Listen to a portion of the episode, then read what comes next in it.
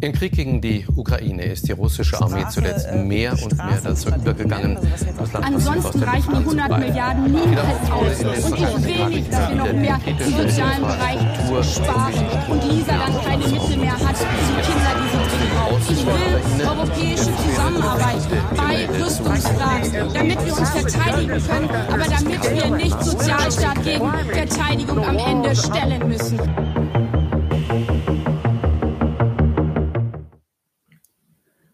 Der real existierende Wahnsinn, Folge 2. Schlagzeilen, Fragestellung, Titel, das Framing oder wie soll man etwas sehen? Heute will ich über die Schlagzeilen reden, die Titel, mit denen Artikel aufgemacht werden.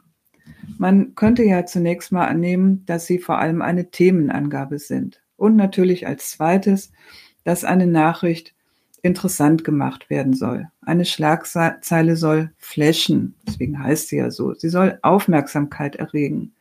Und zwar so, dass jeder, der darauf schaut, den Artikel quasi unbedingt lesen muss. Soweit so klar. Klar damit auch, dass einige Blätter ihre Schlagzeilen riesig groß drucken und um sensationelles wetteifern. Die sogenannten seriösen Zeitungen machen das nicht, aber auch bei ihnen sind die Titel mehr als die Zusammenfassung eines Inhalts, die Angabe eines Themas. Das jedenfalls ist meine Behauptung und schauen wir uns dafür im Folgenden mal einige Beispiele an. Die sind jetzt gar nicht unbedingt brandaktuell, aber darauf kommt es auch überhaupt nicht so sehr an, wie darauf, die Technik der Journalisten und Journalistinnen zu verstehen. Erstes Beispiel. Ich zeige mal ein paar Schlagzeilen dazu im Bild. Es geht um den Tod von Michael Jackson und die Schlagzeilen damals hießen, die ganze Welt trauert um den King of Pop. Weltweite Trauer um Michael Jackson. Die Welt trauert um Michael Jackson.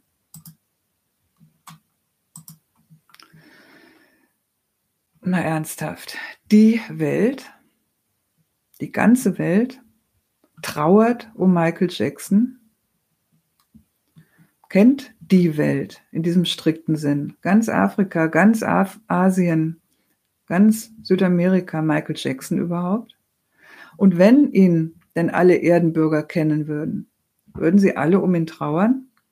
Oder würden sich vielleicht gar nicht so wenige über das Ableben eines derart durchgeknallten US-Stars freuen? Machen wir mal ein paar erste Überlegungen, was alles in einer solchen Überschrift drin liegt. Unterstellt ist da ein regelrecht intimes Verhältnis zwischen dem Publikum und seinen, seinen Promis. Man interessiert sich für diese Figuren und leidet mit ihnen vielleicht mehr mit als mit den Kollegen, den Nachbarn im Haus, im Viertel, im Dorf. Und vielleicht trifft das ja auf viele Leute in Deutschland im Fall von Michael Jackson sogar zu, aber für die Welt. Titelzeilen dieser Art zeigen schon deutlich, dass es im Folgenden jedenfalls nicht primär um Informationsvermittlung gehen wird. Also zum Beispiel darum, wer Michael Jackson überhaupt war, wie dieser Sänger wahrgenommen werden sollte und wollte von Popindustrie, Publikum und Fans. Es geht um Emotionalisierung. Und unterstellt ist dabei zweitens eine völlig US-zentrierte Sicht der Welt, die hier in Europa, in Deutschland wiedergekaut wird. Der Fall ist ein Beispiel für westlichen Kulturimperialismus. Ein Star der US-Medien ist wie selbstverständlich für die ganze Welt von größter Bedeutung.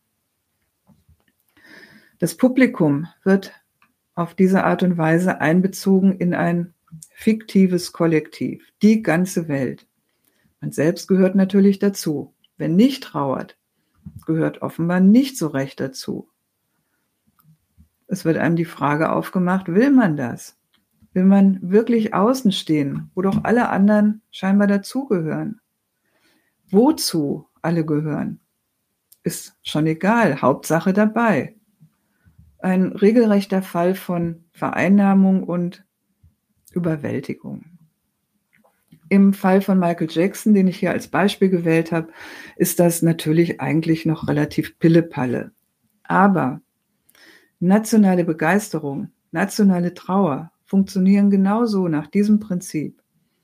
Stolz auf den Weltmeister Deutschland. Wir sind Weltmeister. Juhu!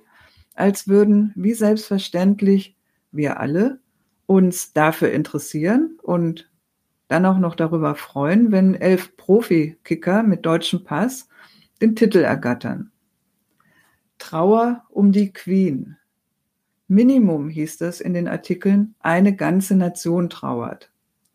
So als wäre diese Frau nicht die Repräsentantin eines kapitalistischen Staats mit seinen bekannten Härten für sehr, sehr viele Leute und seiner Tradition, übrigens auch einer brutalen Kolonialmacht gewesen, für deren Untaten sich die Queen nie entschuldigt hat.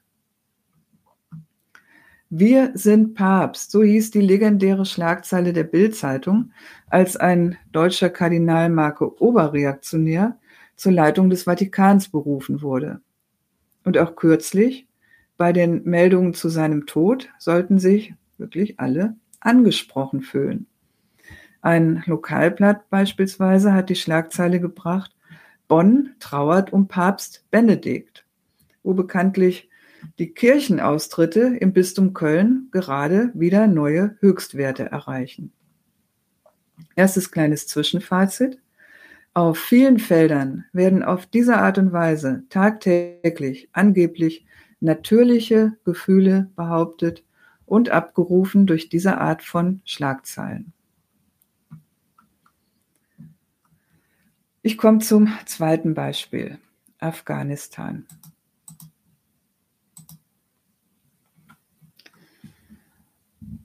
Damals, während des Afghanistan-Kriegs, wurde getitelt, Extremisten greifen Bundeswehr an. Das war der Spiegel, die Süddeutsche Zeitung, Extremisten verwickeln Bundeswehr in Kämpfe.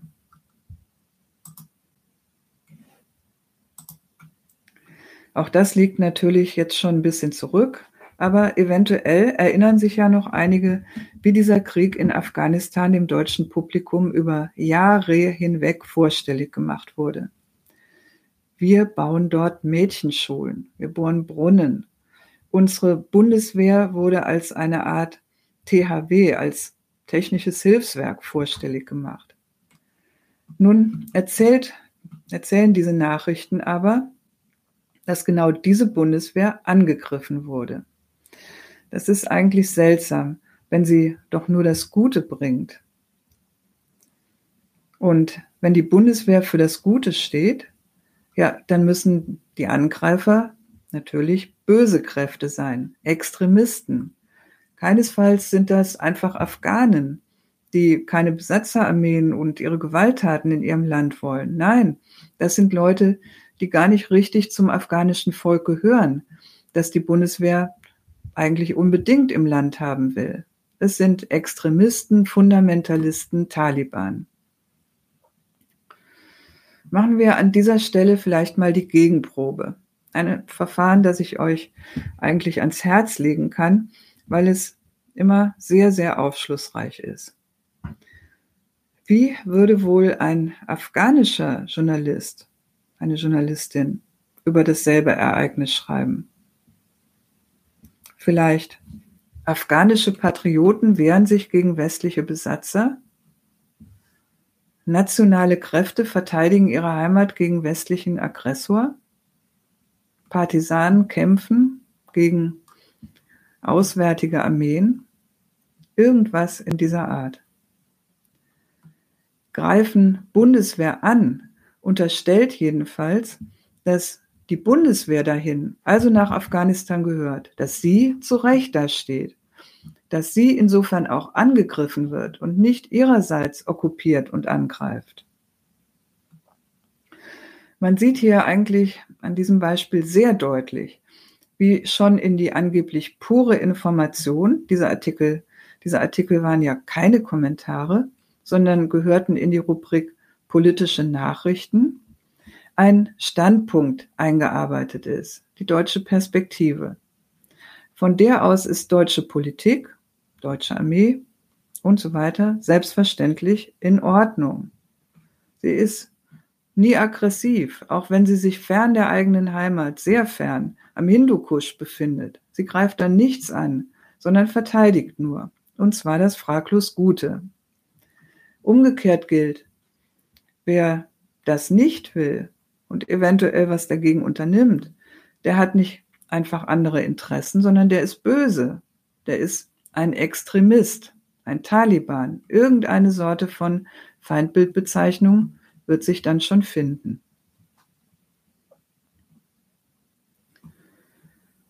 Mein drittes Beispiel spielt in Frankreich. Auch dazu mal ein paar Schlagzeilen. Da geht es um die Proteste in Frankreich. Beispiel hier der Berliner Tagesspiegel, der berichtet so, Gefahr für Macron. Wird Frankreichs Protestbewegung so einflussreich wie die Gelbwesten? Und, das ist noch ein älteres Beispiel, trotz Macrons Reformvorschlägen, Gelbwesten demonstrieren weiter gegen die Regierung.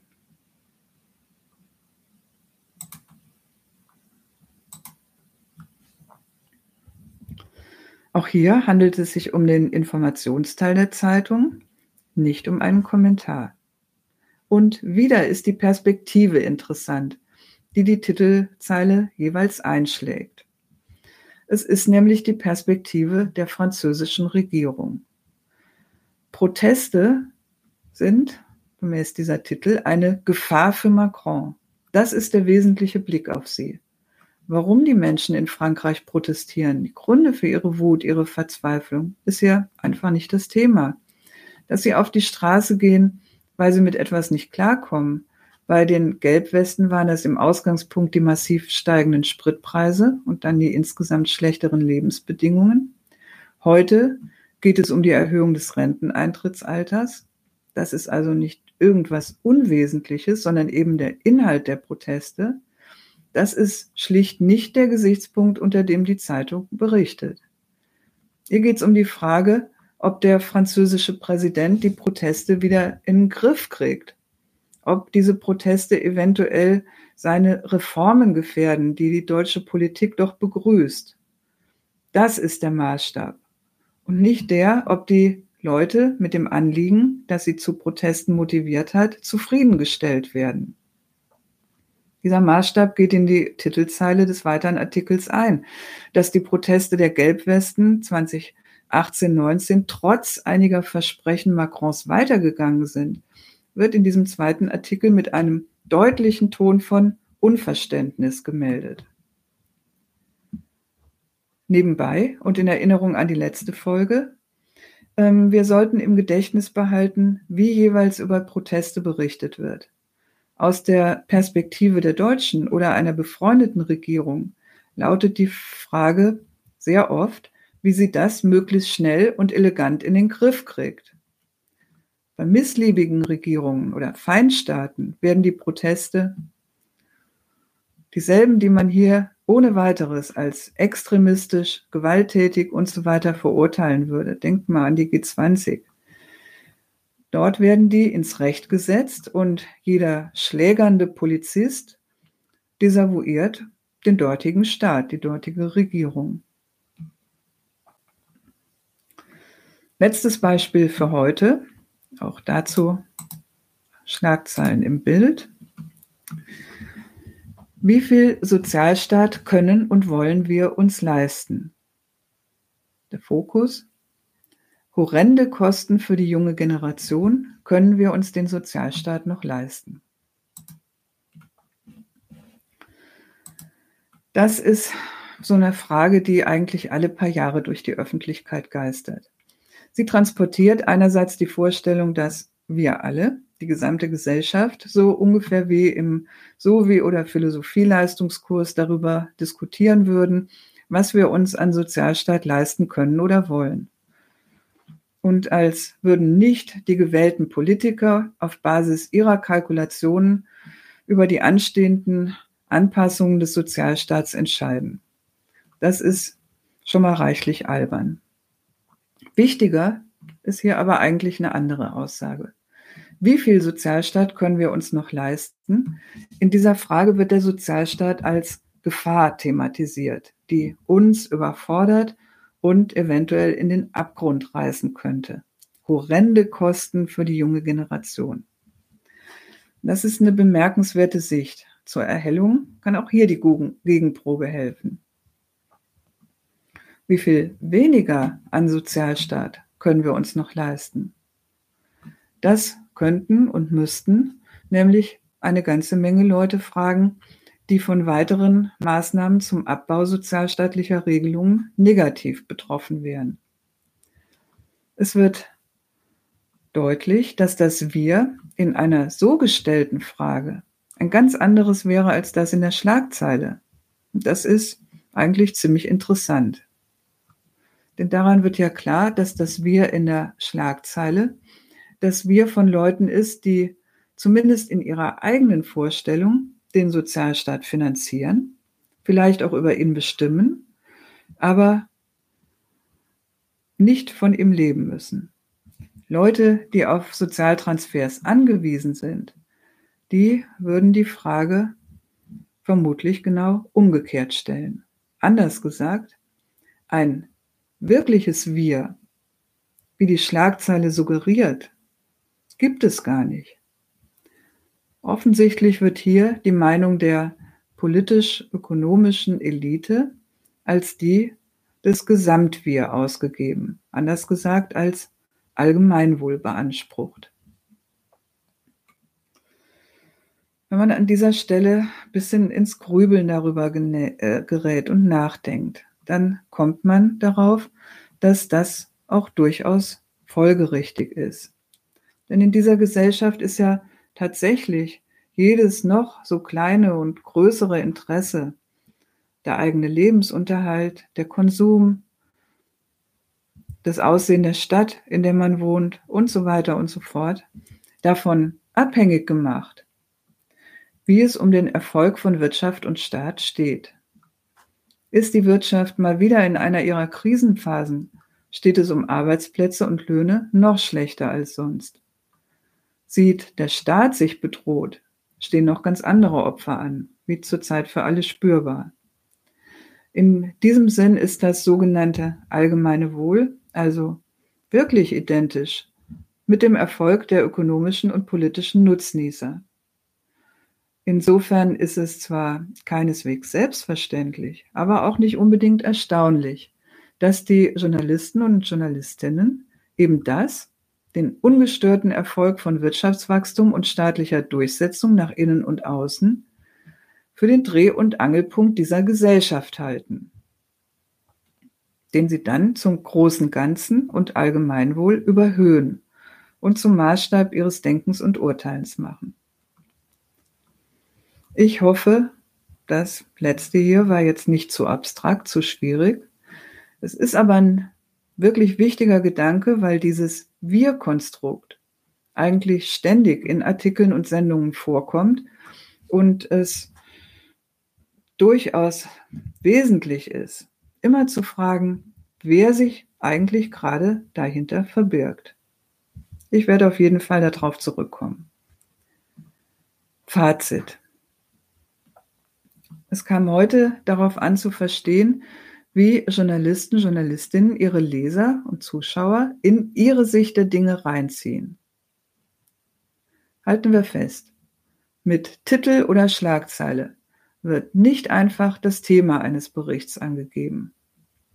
Auch wenn es sich dem Anspruch nach um den Informationsteil der Zeitung, der Nachrichtensendung handelt, ist es in, ist in vielen Fällen schon eine Perspektive, ein Standpunkt formuliert, den Leser und Zuschauer einnehmen sollen. Das ist vielfach der Standpunkt einer angeblichen westlichen Werte- und Kulturgemeinschaft. Ansonsten meist schlicht der der deutschen Politik und ihrer Vorhaben. Argumentiert wird dabei implizit oder explizit von einem nationalen Wir, einem alternativlos feststehenden Allgemeinwohl, das ein Bekenntnis zum ungestörten Wachstum der deutschen Wirtschaft und zur erfolgreichen Durchsetzung des deutschen Staats zum Inhalt hat. Das war's für heute. Ich hoffe, wir sehen uns bei der Folge 3.